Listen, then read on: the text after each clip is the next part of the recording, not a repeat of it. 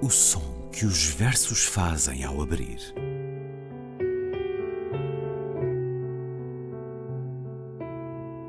Se leio um livro e ele torna o meu corpo tão frio que fogo nenhum o pode aquecer, sei que isso é poesia. Emily Dickinson. Com Ana Luísa Amaral e Luís Caetano.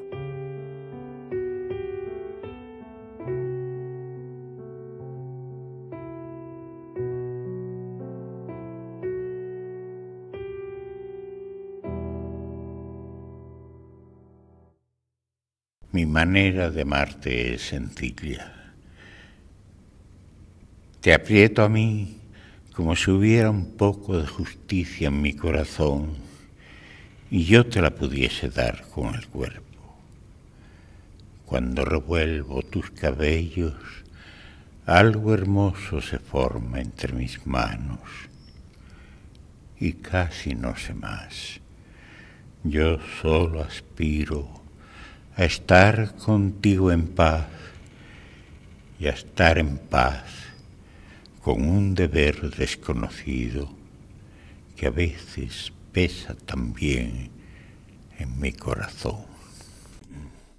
A minha maneira de te amar é simples. Aperto-te contra mim, como se houvesse um pouco de justiça no meu coração e eu te pudesse dar com o corpo.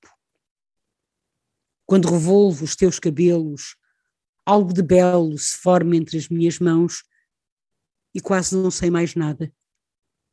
Só aspiro a estar em paz contigo e a estar em paz com um dever desconhecido, que às vezes também pesa no meu coração.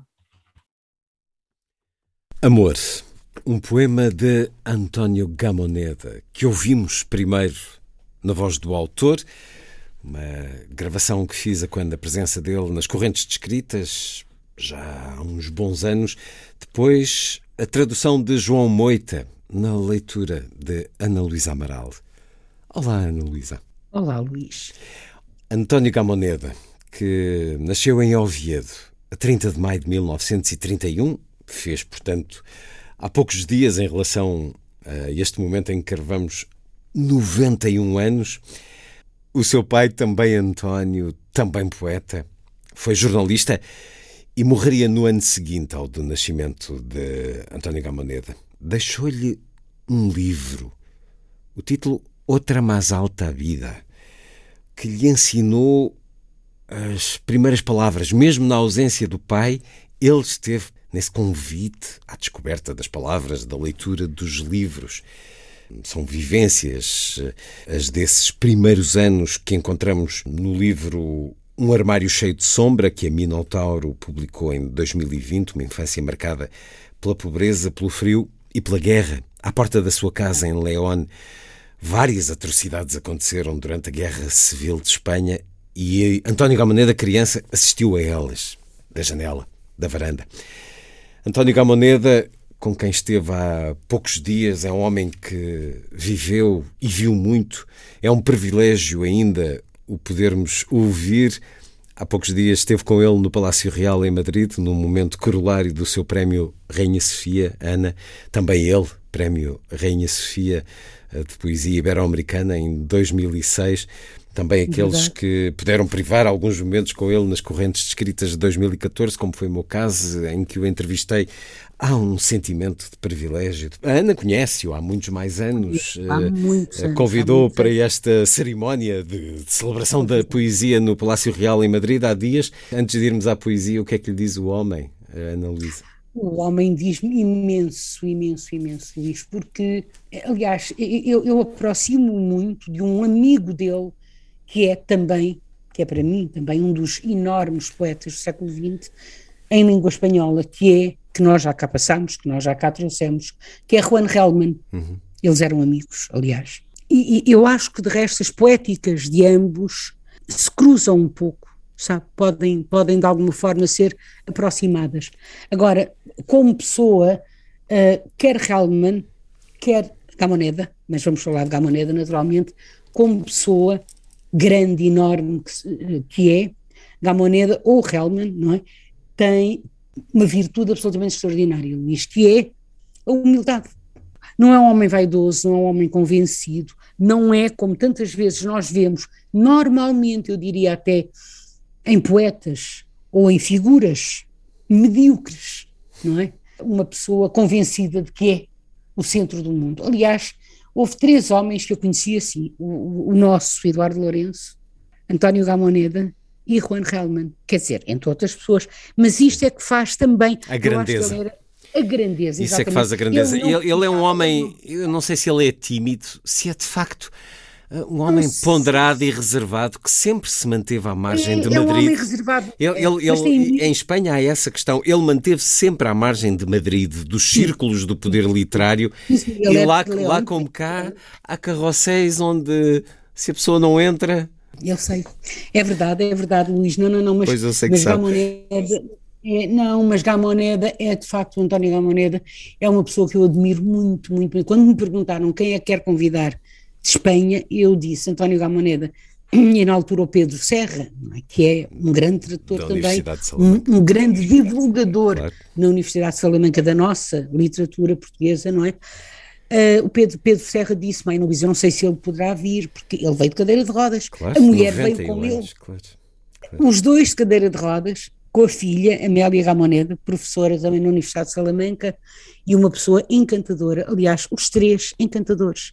Eu, quando conheci António Ramoneda há muitos, muitos anos, foi aqui no Porto, na, na Biblioteca Almeida Garrett, num, num congresso, uh, não me recordo agora, não consigo lembrar-me do título, mas lembro do nome do, do, do, do encontro, mas lembro-me que ele disse uma coisa que eu tenho, à qual eu tenho voltado muitas vezes, tenho falado muitas vezes, tenho citado muitas vezes. Ele disse: a poesia é uma pátria dentro de pátrias. Eu acho que isto é uma definição absolutamente extraordinária, porque realmente é. Ou seja, por isso é que nós conseguimos aproximar a poesia tibetana, por exemplo, da poesia espanhola, quer dizer, a, a Maria Irene Ramalho diz é uma, é uma geografia uma própria.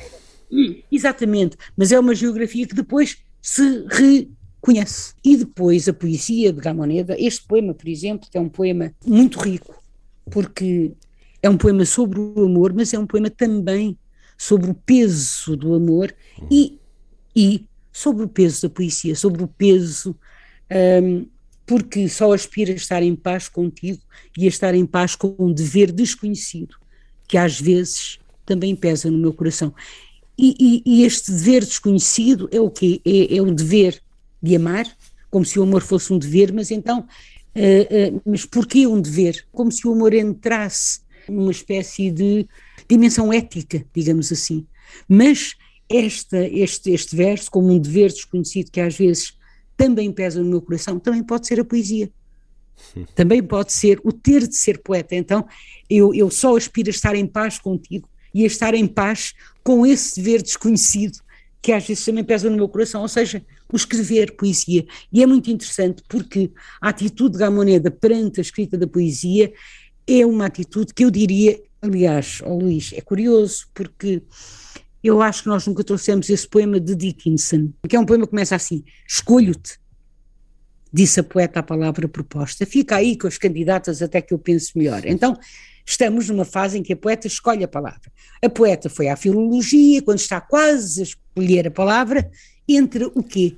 Esse pedaço de visão que a palavra tentara preencher. Ora, António Gamoneda diz, não nega naturalmente a parte da transpiração da escrita, obviamente, não é?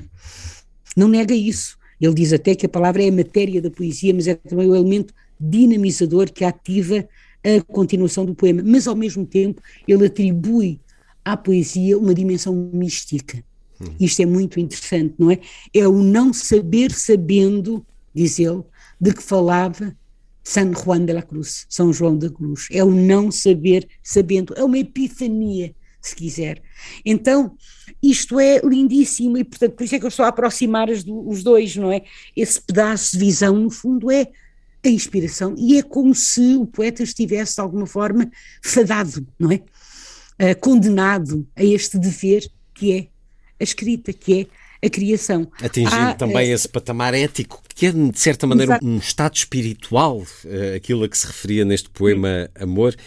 É como se fosse um outro nível de. É verdade, é verdade. De estar, há um outro, de ser e de estar. É, há, há um outro poema que eu gosto muito, que se chama Prometeu na Fronteira. Vamos ouvi-lo. Também na tradução de João ah, Moita, está no livro Oração Fria, já publicado, creio que em 2013, tem a seleção Tradução, Introdução e Puxfácio de João Moita, Oração Fria de António Gamoneda, onde encontramos também esse poema que nos vai dar agora, Ana.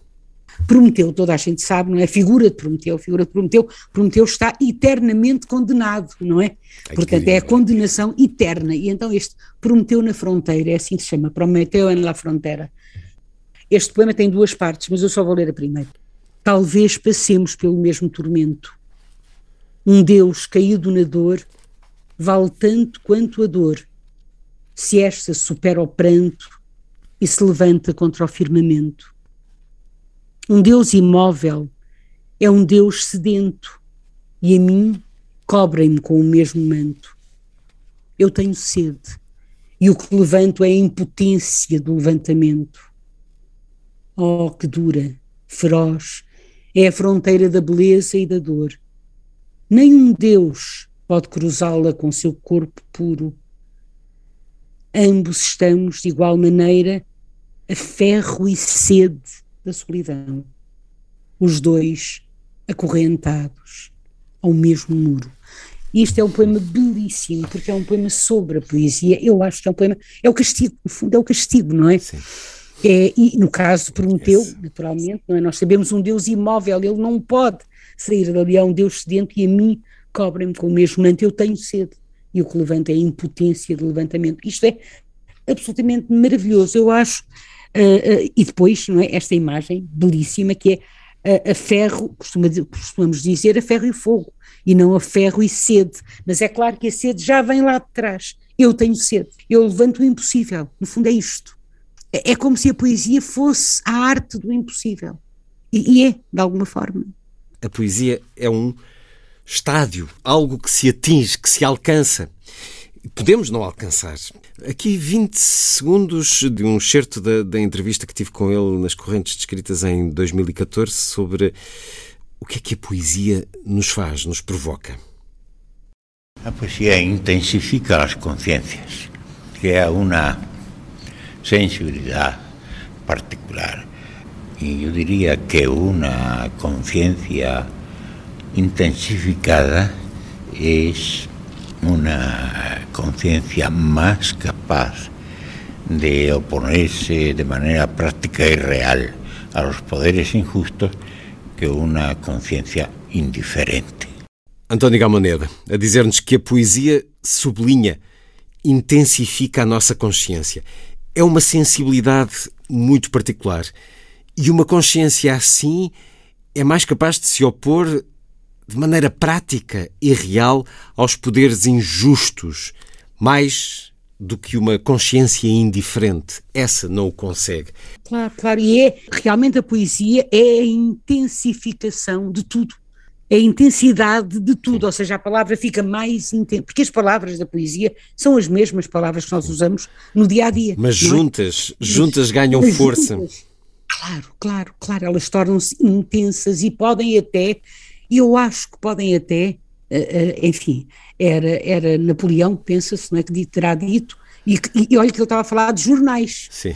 Uh, portanto, estava a falar, e não de poesia sequer, não é? Tenho mais medo de um jornal de 100 mil baionetas, dizia, teria dito Napoleão quando invadiu a Itália.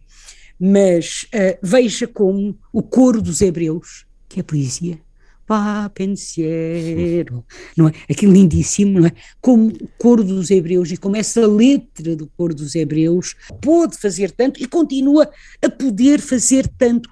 Não é só a música, são também as palavras, vai pensamento. Por isso é? os poetas são tão perseguidos e António Gamoneda ainda foi contemporâneo durante anos de Garcia Lorca, que foi morto por ser poeta. Exatamente. Um, uma caneta, um papel, nada mais. Pois é, mas a palavra de facto tem muita, é muito poderosa e a palavra poética é de facto a intensificação de tudo. tudo se torna mais nítido, tudo se torna, eu acho que sim, eu acho que o mundo se torna mais nítido, mas o final de um poema muito bonito, eu acho que é muito bonito. Ora, isto está, ardem las pérdidas, ardem as perdas. Como é que as perdas ardem, não é? Se se perderam, se não existem, como é que elas ardem? Há uma lasca de luz, escreve Gamoneda, há uma lasca de luz na aparência da eternidade. Lambemos quase amando membranas invisíveis. Não há mais que inverno nos ramos imóveis e todos os sinais estão vazios. Estamos sós, entre duas negações, como ossos abandonados a cães que nunca chegarão. O dia vai entrando no quarto calcinado. Foi inútil a sutura negra. Resta um prazer. Ardemos em palavras incompreensíveis. Arder a palavra, sendo que em António Gamoneda poesia é muitas vezes o território do frio e do envelhecimento e da aproximação da morte, mas com essa força tranquila que é a do homem também, que ainda aí está, aos 91 Exatamente. anos, feitos agora recentemente, deslumbrado com a sua neta Cecília, como demonstrou uh, quando cá esteve uh, da última vez e como demonstra em muito do que escreve deslumbrado com a vida também, com a vida que passa. E posso acrescentar uma coisa, Luís, é muito curioso, porque eu estive com ele, como diz agora, há muito pouco tempo, há 15 dias, e ele leu dois poemas inéditos. Belíssimos, inéditos, 91 anos. A poesia do espanhol António Gamoneda, no som que os versos fazem ao abrir. Ana, até para a semana. Até para a semana, Luís.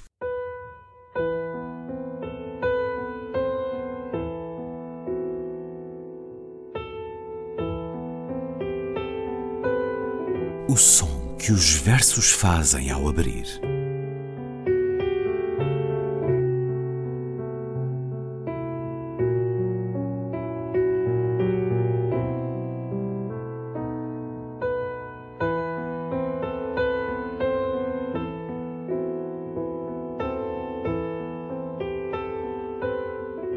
Com Ana Luísa Amaral e Luís Caetano.